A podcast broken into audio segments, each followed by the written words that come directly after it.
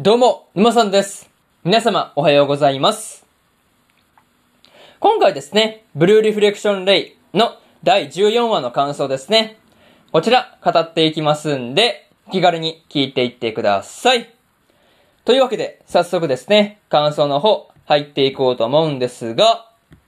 まず、一つ目ですね、受け入れられないというところで、まあ、前回のミオとの戦いにおいてですね、日和を助けたのは、ニーナだったことをですね、こう、ミヤコが受け入れられない、受け入れられないっていうことをね、まあ、きちんとこの辺はね、こう、ズバッと言っていたわけなんですが、まあ、ミヤコがですね、まあ、一度、こう、ニーナにですね、フラグメントを抜かれかけているっていうことを考えるとですね、まあ、うん、それはこう、すんなりと受け入れられる、られるっていう問題ではないよねっていう感じでした。うん。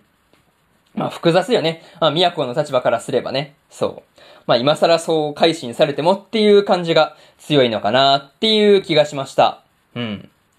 まあとはいえですね、個人的にはミオを助けるためにはね、戦力が大いに越したことはないっていう、まあ、日和の意見にね、賛同したいというところっすね。うん、なんか、それを思うとね、そう、確かに戦力不足ですよね。そう。モモが抜けちゃったっていうことを考えればですね、まあそれをこう埋め合わせるって言ったら失礼ですけどね。まあ、ニーナの協力は不可欠かなっていう気はしました。うん。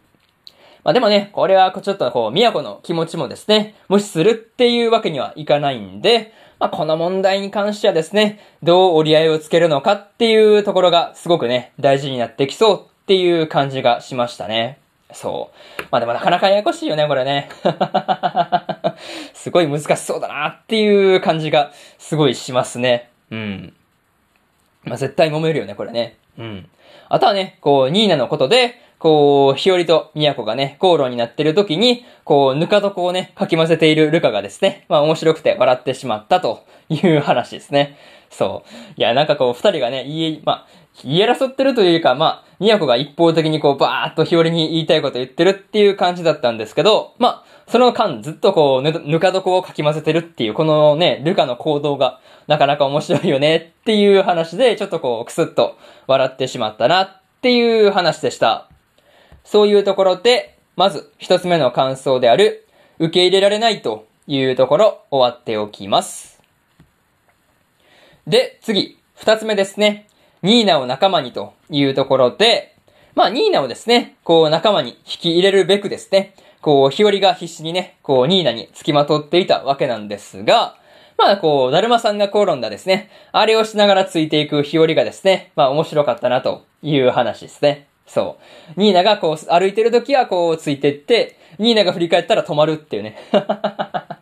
なんかこの時のね、なんか様子はすごい BGM の要素もあってですね、すごい微笑ましいところだったなという話ですね。そう。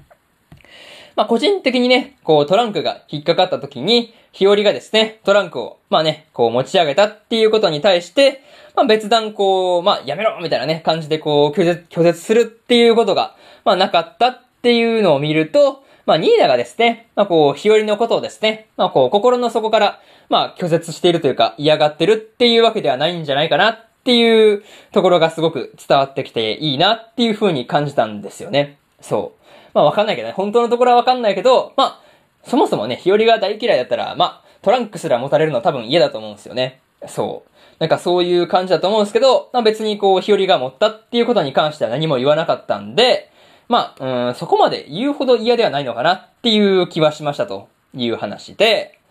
まあ、それとですね、こう、ニーナがですね、日和を引かせるためにですね、一度抜いたフラグメントは元に戻せないんだっていう話をしていたんですが、まあ、その戻した少女っていうのがアミルだったっていうこのつながりね、これには結構びっくりしたし、まあ、うん、びっくりというか、まあ、驚きしかなかったなっていう話ですね。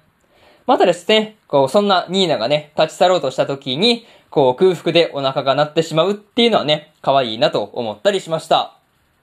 そういうところで、二つ目の感想である、ニーナを仲間にというところ、終わっておきます。で、次、三つ目ですね。一度抜かれればというところで、ルカがですね、リョウカからアミルは幼馴染であるっていうことを含めて、まあ、ここ、そうですね、過去の話を聞かされていたわけなんですが、まあね、こう、それを受けて、ルカがね、どう動くのかっていうところもね、気になる部分ではあるという話ですね。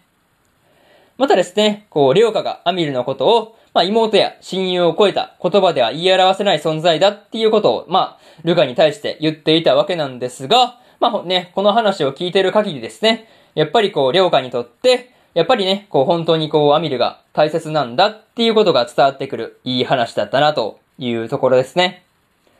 まあ、それとですね、こう、ルカがリフレクターだっていうことを知ったレオカと、まあ、アミルの二人がですね、どうストーリーに関わってくるのかっていうところですね。まあ、そこに注目しておきたいところという感じですね。うん、なんか、その辺がすごく気になるんだよね、っていう話ですね。まあさすがにこの二人、りょうかとね、アミルの二人がこう、リフレクターになって戦うんだっていうことはないと思うんですけど、まあ、でもね、どう関わってくるんだろうっていう話はすごく気になるという話で、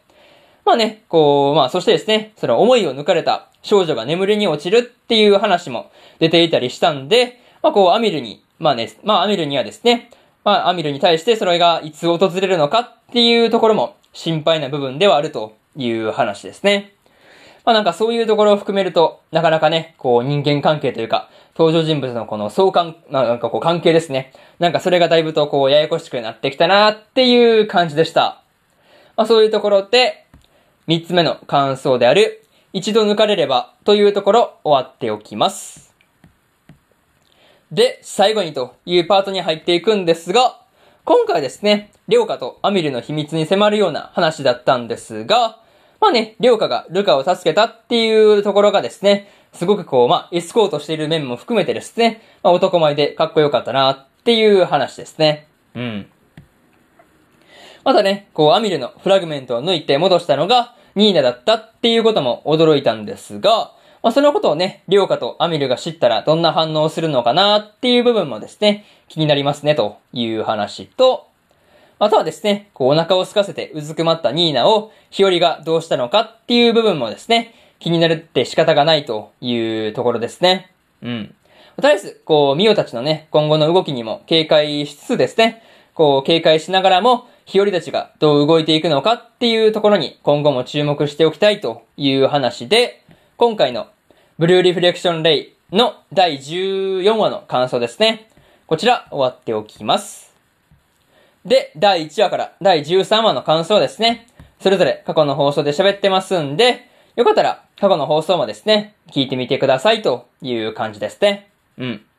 っていう話と、今日は他にもね、日本更新しておりまして、死神坊ちゃんと黒メイドの第2話の、第2話の感想と、月が導く異世界道中の第2話の感想ですね。この2本更新してますんで、よかったらこっちの2本もね、聞いてみてくださいという話と、明日ですね、えー、明日も3本更新するんですが、チートクス氏のスローライフの第2話の感想と、現実主義勇者の王国再建記の3話の感想、そしてですね、過激少女の3話の感想ですね。この3本、1、2、3と更新しますんで、よかったら明日もですね、ラジオの方、聞きに来てもらえると、ものすごく嬉しいですというところで、本日3本目のラジオの方、終わっておきます。以上、沼さんでした。それでは次回の放送でお会いしましょう。それじゃあまたね。バイバイ。